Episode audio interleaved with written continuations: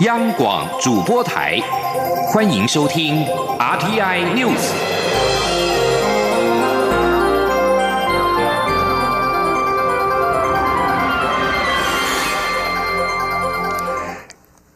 各位好，欢迎收听这节央广主播台提供给您的 RTI News，我是陈子华。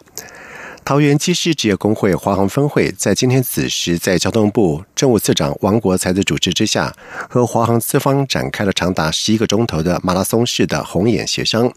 而最后虽然达成了疲劳航班加班人力的共识，但是工会的第二项诉求保障国籍机师工作权，却跟资方想法差距过大，导致协商是再度的卡关，罢工无法落幕，将在明天持续展开四度的劳资协商。记者吴立军的报道。华航机师罢工迄今已迈入第六天，交通部也一连主持了三场劳资协商，最后终于就双方僵持最久的疲劳航班部分，在十三号上午达成共识。原以为此后工会提出的另外四项诉求即可轻易过关，不料才进行到第二项副驾驶声讯制度透明化，保障国籍机师工作权，就历时三小时折冲。仍无法攻坚，尤其工会提出六条方案，但是华航运务处协理陈纯德除了同意第三案，每年底预做次年度人力规划，公布各机队升转训缺额外，对第四及第六案，包括选训排序以年资为主要依规，并符合工会会员及非会员比例等，则表示完全无法接受。他说：“我们是选贤。”我们是选职能表现最好的人来当我们的机长。这是我们对社会大众的承诺，安全优先。所以说，第四条跟第六条，一个是用年资做考量，一个是用什么会员、非会员的部分，这两点我们是绝对没有办法考虑的。随后，王国才希望资方至少能在第一案外籍正机师比例于三年内递减至百分之五，稍作退让。陈纯德也表示无法应允。他说：“我们公司的外籍机师比例现在大概是八个 percent 左右，但是呢，我们。”可能没有办法做一个限制，因为公司有公司的营运计划，也许有新机队，也许有新航线的扩充等等的，我们也有可能会扩展我们的运能。那在国际机师没有办法一下子补足的情况之下，那个时候就会需要别人。陈纯德甚至指出，长荣航空的外籍机师比例远高于华航，希望工会要公允对待两家国际航空。资方的坚持也让罢工落幕之旗更加调遥。中央广播电台记者吴丽君在台北采访报道。而另外一方面，华航机师持续的展开罢工行动。华航董事长何暖轩因为态度强硬，遭到批评撤换的声浪不止。对此，行政院副院长陈其迈在今天表示，先处理华航罢工双方起见，人事问题现阶段不处理也不讨论。陈其迈也呼吁华航跟工会应该基于飞航安全以及旅客的权益下多做考量，紧速的协商出一个妥适的结果。记者杨仁祥、刘玉秋的报道。桃园市机师职业工会华航分会自大年初四起发动罢工，迄今已迈入第六天。劳资双方已三度协商，但仅针对疲劳航班达成初步共识，在保障国籍机师工作权等诉求上却仍旗舰甚深，协商持续受挫。由于华航董事长何暖轩在这一次华航机师罢工事件上态度强硬，遭外界点名应该下台。不过，行政院副院长陈其迈十三号出席民进党中常会前受访时则表示，何暖轩要不要撤换暂不讨论，一切先以处理劳资争议。为优先。嗯，我们现在处理华航罢工双方的一个旗舰嘛，哈。那人事的问题，这个是现阶段不处理，或者是也不讨论这些问题。陈其迈并说，行政院正面看待协商结果，但他还是得提醒华航与工会，飞航安全跟旅客权益是国人共同的期待，期待华航劳资双方能尽速协商出社会大众与双方都能接受的妥适结果。不过，民进党廉政委员会主委邱俊彦则在中常会场外受访，并以法律学者身份直指交通部与华航表现非常不及格。他建议应尽快更换协商的主持人。他认为，团体协商应由劳动部出面，比较容易解决争议。毕竟，呃，劳动部它是呃针对团体协商有很丰富的经验，那如何才能够去化解双方的一个争议？那交通部的话，他可能对于协商的技巧等等都不是很娴熟。邱俊彦并说，政府处理华航罢工的方式不是很正确。交通部若不是以促进双方签订团体协约的前提下去主持协商，一旦无法签订团体协约，罢工就无法结束。他认为，从今天开始，华航罢工所造成的消费者不便，应该由资方与协商主持人负最大的责任。中央广播电台记者杨仁祥、刘玉秋采访报道。而针对华航劳资双方在经过了彻夜的协商，在改善疲劳航班的议题上达成了共识。对此，总统府发言人张敦涵也在今天表示，府方相信，也希望双方能够继续的好好谈下去，这是国人的期待。张敦涵并且表示，有部分的媒体指府方响应，有媒体指府方有人强力的介入，这并非事实。这起劳资争议不是宫廷剧，不需要凭空杜撰。行政院主席总处在今天公布了今年最新的经济成长率预测为百分之二点二七，比上次预测的百分之二点四一是下修了零点一四个百分点。尤其在今年出口成长预估仅年增百分之零点一九，连百分之一都不到。主席长朱泽民表示，主要是因为全球经济不确定性升高，将影响到台湾内外需的表现。不过目前经济成长只是速度放慢，但还是在上升，没有步入到。衰退，期盼缓中求稳。记者杨文军的报道。主机总处十三号公布，去年经济成长率为百分之二点六三，较一月的概估数上修零点零三个百分点。今年经济成长率预测则为百分之二点二七，较上次预测百分之二点四一下修零点一四个百分点。主机长朱泽明指出，主要是因为全球经济不确定性升高，景气扩张步调放缓，将影响台湾内外需的表现。不过，目前经济成长只是速度放缓，但还还是在上升，没有步入衰退，期盼缓中求稳。他说：“啊，缓中求稳定了，就是说我们是在呃经济是有成长有放缓，但是我们希望它的经经济啊，就不要说呃受到外在的因素影响哦，一直在呃往下滑。”在出口部分，主机总处预估今年出口金额为三千三百六十七亿美元，仅年增百分之零点一九，连百分之一都不到，连续两年的高成长恐难再现。主机总处分析，智慧手机等行动通讯产品买气钝化，半导体处于库存调整，以及去年高基数等因素，都将约制出口的增势。主机总处综合统计处处长叶满足说。那这个那个全球经济趋缓的话，当然就会影响我们对外的这个贸易动能哈。第一个原因是这个，第二个原因就是那个输出的价格哈也在下跌，因为我们知道那个包括原油啊，还有一些农工原物料的那个价格都在下跌，那这个也会影响我们出口产品的这个价格。此外，值得一提的是，主机总处也预估，今年前瞻基础建设计划将达到执行高峰期，加上公部门投资扩增，政府固定投资成长率将高达百分之十一。一点九六，创十年来新高。朱泽明也提到，尽管美洲贸易战会影响全球景气，但整体而言，台湾今年 GDP 仍持续成长。不要自己吓自己。中央广播电台记者杨文君台北采访报道。酒驾肇事引发了社会的愤慨。政府打算修法来提高刑度。法务部在今天表示，正在讨论的修法方向不是用某一个酒测值来作为是否触犯故意杀人罪的判断标准，而有可能是以酒精浓度在一定的检测数值之下，酒驾者所呈现出来的生理反应，例如语无伦次，或者是迷醉的状态。此外，关于酒精锁的使用有可能列为酒驾初犯者是否获得缓起诉的要件，而喝酒成瘾的累犯则规划强制这些人进入到戒酒班戒掉酒瘾。记者汪兆坤的报道。社会关注酒驾肇事提高惩罚的修法进度，法务部长蔡清祥表示，此事必须慎重处理，因此还需征询学者及各界看法，目前尚未定案。但他指出。严惩的目的是要遏制酒驾致人于死事件，但除了刑法之外，更重要的是透过教育方式，让民众了解喝酒不开车，也需要各部会配合处理酒精锁、查扣车辆等配套措施。外传修法方向，打算以酒测值零点七五毫克区别杀人罪与公共危险罪。立委批评这样的标准过于宽松。还会有未达零点七五毫克撞死人却未触犯杀人罪的奇怪现象。法务部检察司司长王俊立澄清指出，目前的修法方向不是使用某一个特定标准。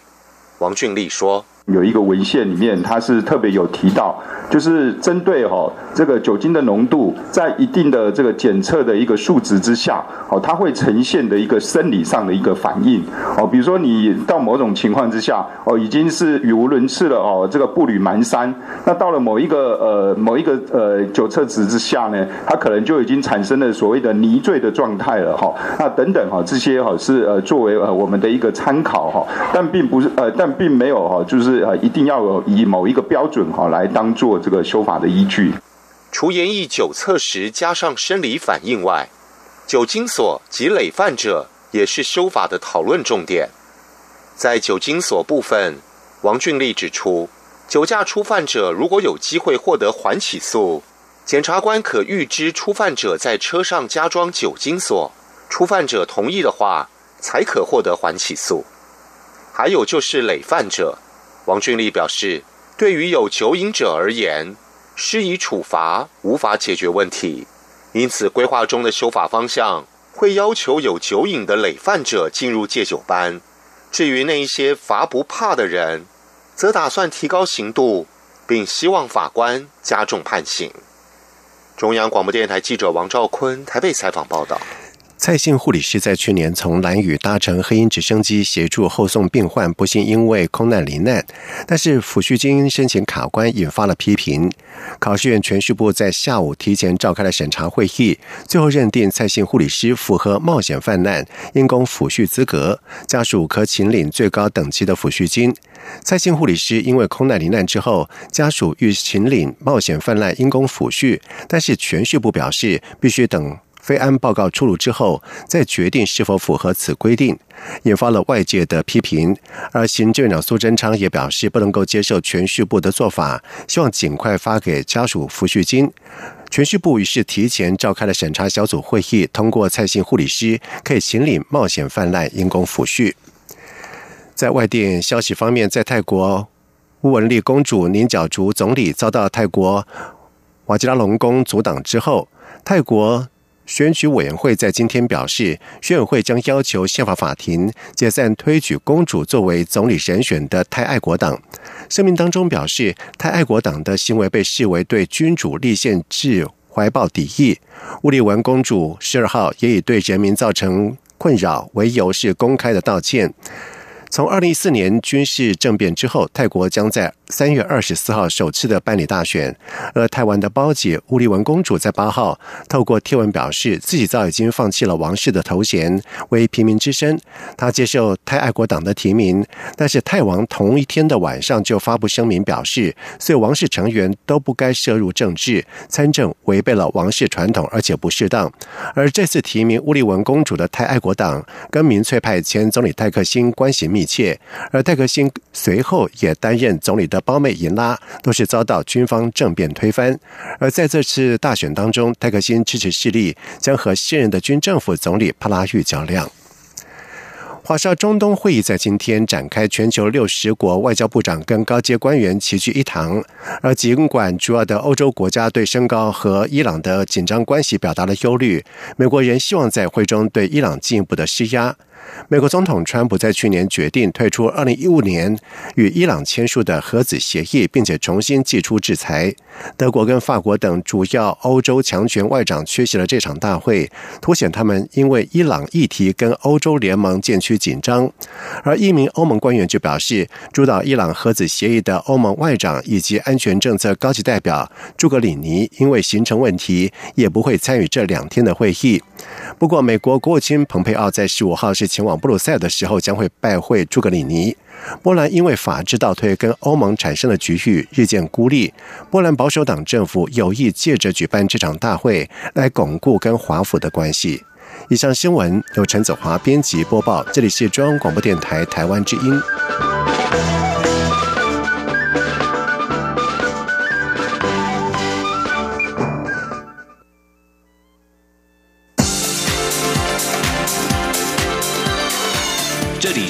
中央广播电台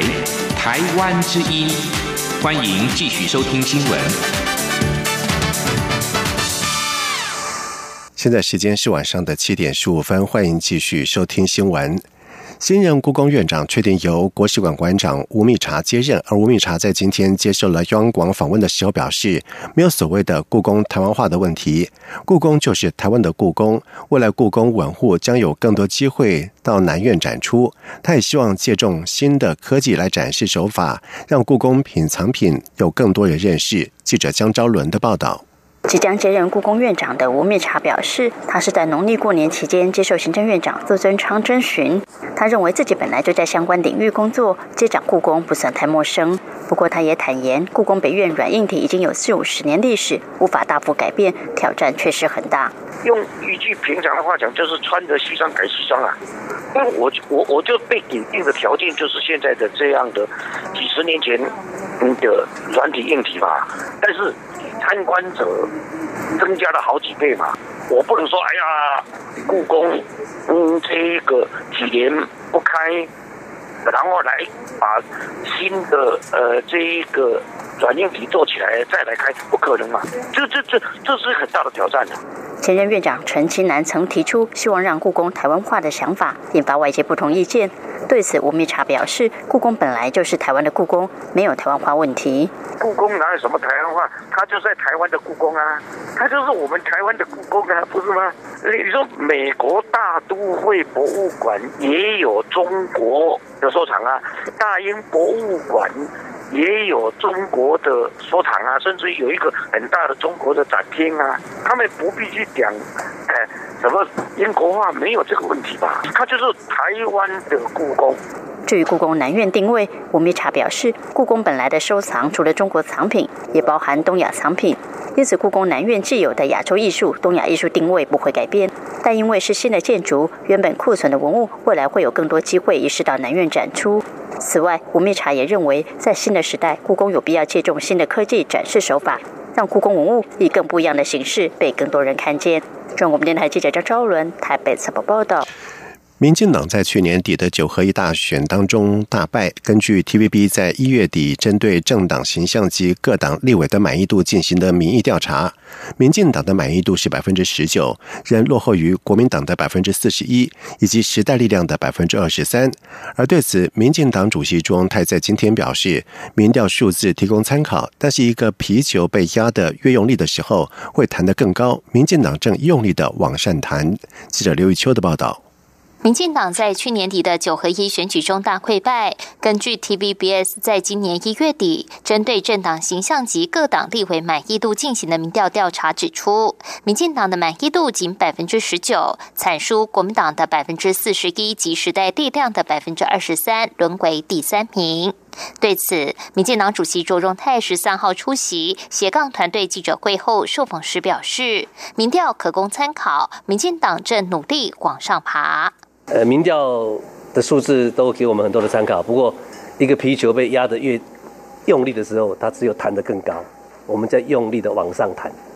而民进党十三号也公布新任一级主管名单，其中政策会执行长一职由多次炮轰台北市长柯文哲的立委段宜康改为立委刘兆豪接任。媒体询问此安排是否在呼应柯文哲日前所宣称的要谈白绿合作前要先交战犯？朱荣泰则说，段宜康在他竞选党主席前后都曾表示，已经担任政策会执行长多年，希望有新人能参与，新人可以带。带来新气象、新作风。朱荣泰说：“刘兆豪的法律素养和政策参与论述清晰，相信他未来可以跟段宜康一样，把政策会引导到更好、正确的方向。这与交战犯毫无关系。”朱荣泰强调，他不以派系来思考人事，在用人上没有想过哪些人是什么派系出身，只思考要把最适当的人放在最适合的位置。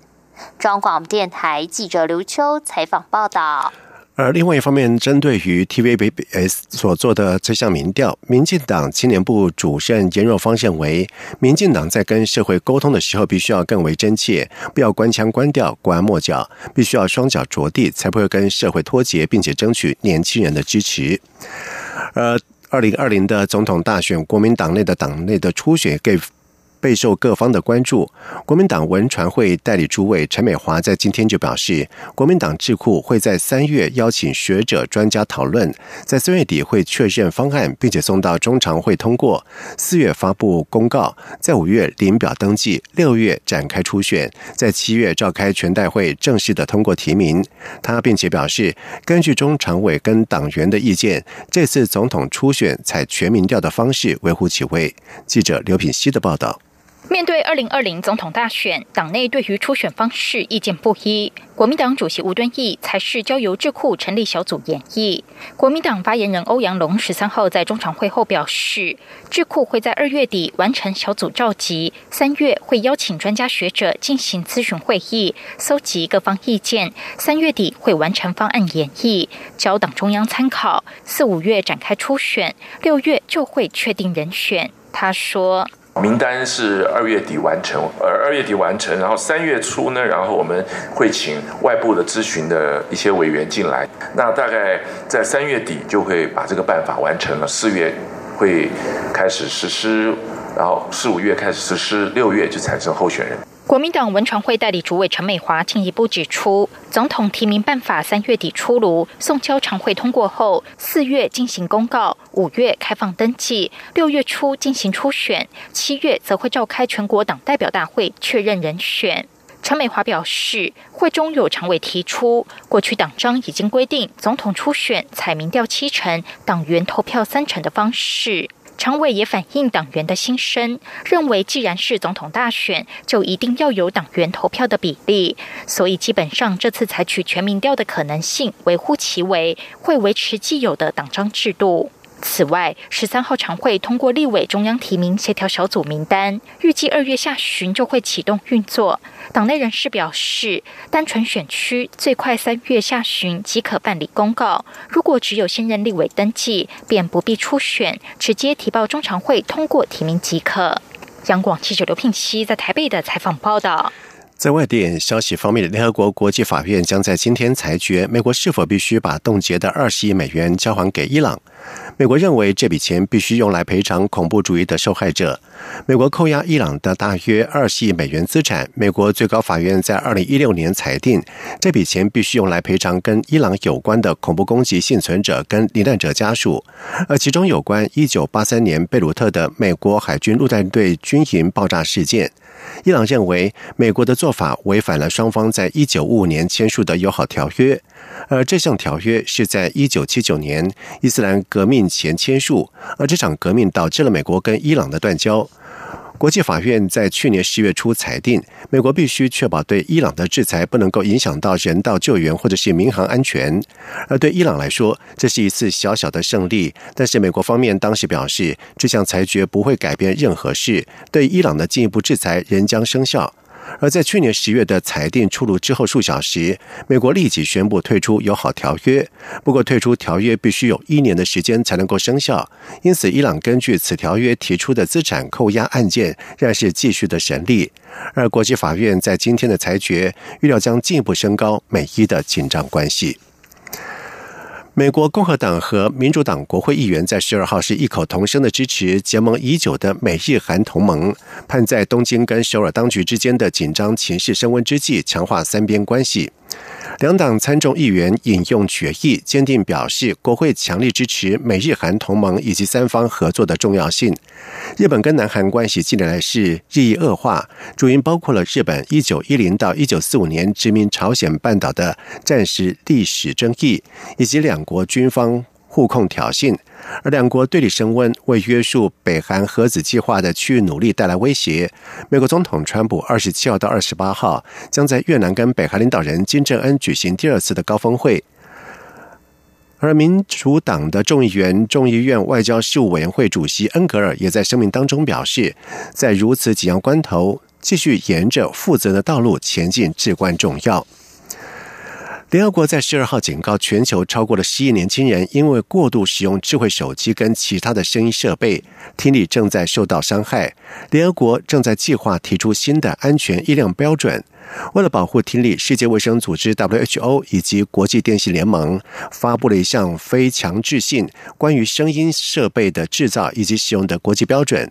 年轻人特别容易有不良的收听习惯，而世界组织秘书长德塞德则表示，世界早已经拥有预防丧失听力的技术，不应该再有年轻人继续因为收音。听音乐而导致了听力的受损，而根据统计，目前全球大约有百分之五的人口，相当于大约四亿六千六百万人受听力损害之苦。而其中有三千四百万人是儿童。依据世卫组织的标准，暴露在八十五分贝音量下八小时，或者是一百分贝十五分钟都是危险的。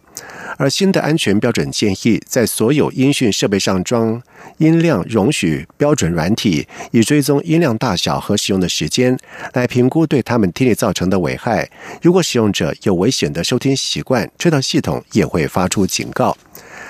接下来进行今天的前进新南向。前进新南向。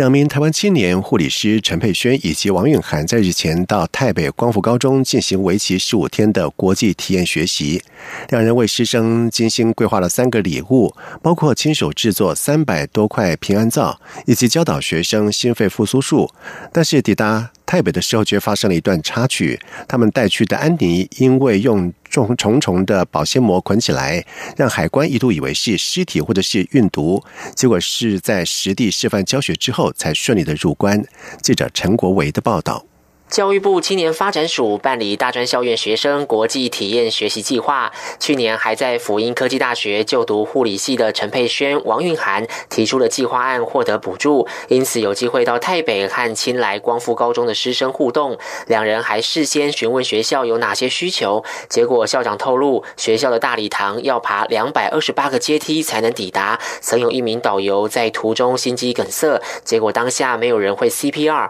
后来导游送医不治。所以他希望两人能教学生 CPR。陈佩轩说，他们决定从台湾把安妮带去，但因为在周边塞满纱布等物品，再用保鲜膜捆起来，变得不成人形，导致泰国海关人员进一步盘查。海关就请我们过去，然后就说这个是什么东西，然后他就是被泰国海关误认为是毒品，或者是有尸体在里面这样。然后我们就解释了很久，然后我就用英文跟他讲说，因为我们是护理人员，我们要到山上去教这边小朋友 CPR，然后又亲自要示范给他看，然后他才放我们走啦。两人后来共指导约两百位学生学习 CPR，并且教老师们制作护唇膏，以因应山上干燥的气候。更可贵的是，他们花了三个多月的时间制作出三百多块手工皂，飞到台北，透过有奖征答的方式送给学生们。陈佩轩说：“这就是因应师生需求，想送给他们的三个礼物。”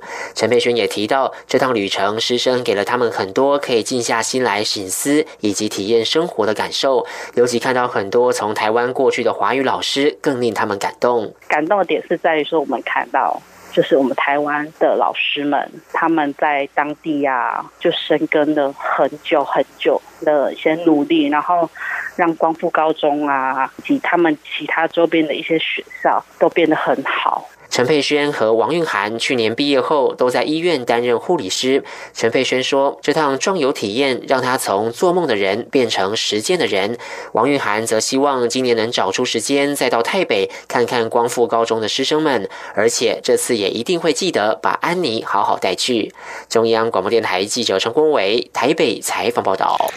台湾银行新南向在下移程在去年五月下旬法兰克福办事处开幕之后，马尼拉代表人办事处也在日前正式的开业。除了台湾银行董事长吕吉成亲率高阶主管到马尼拉主持开幕仪式之外，包括了驻菲代表徐佩勇等人都参与了开幕剪彩仪式。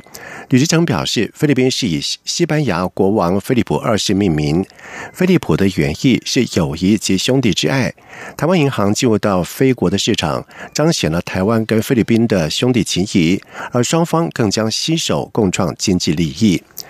以上新闻由陈子华编辑播报，这里是中央广播电台台湾之音。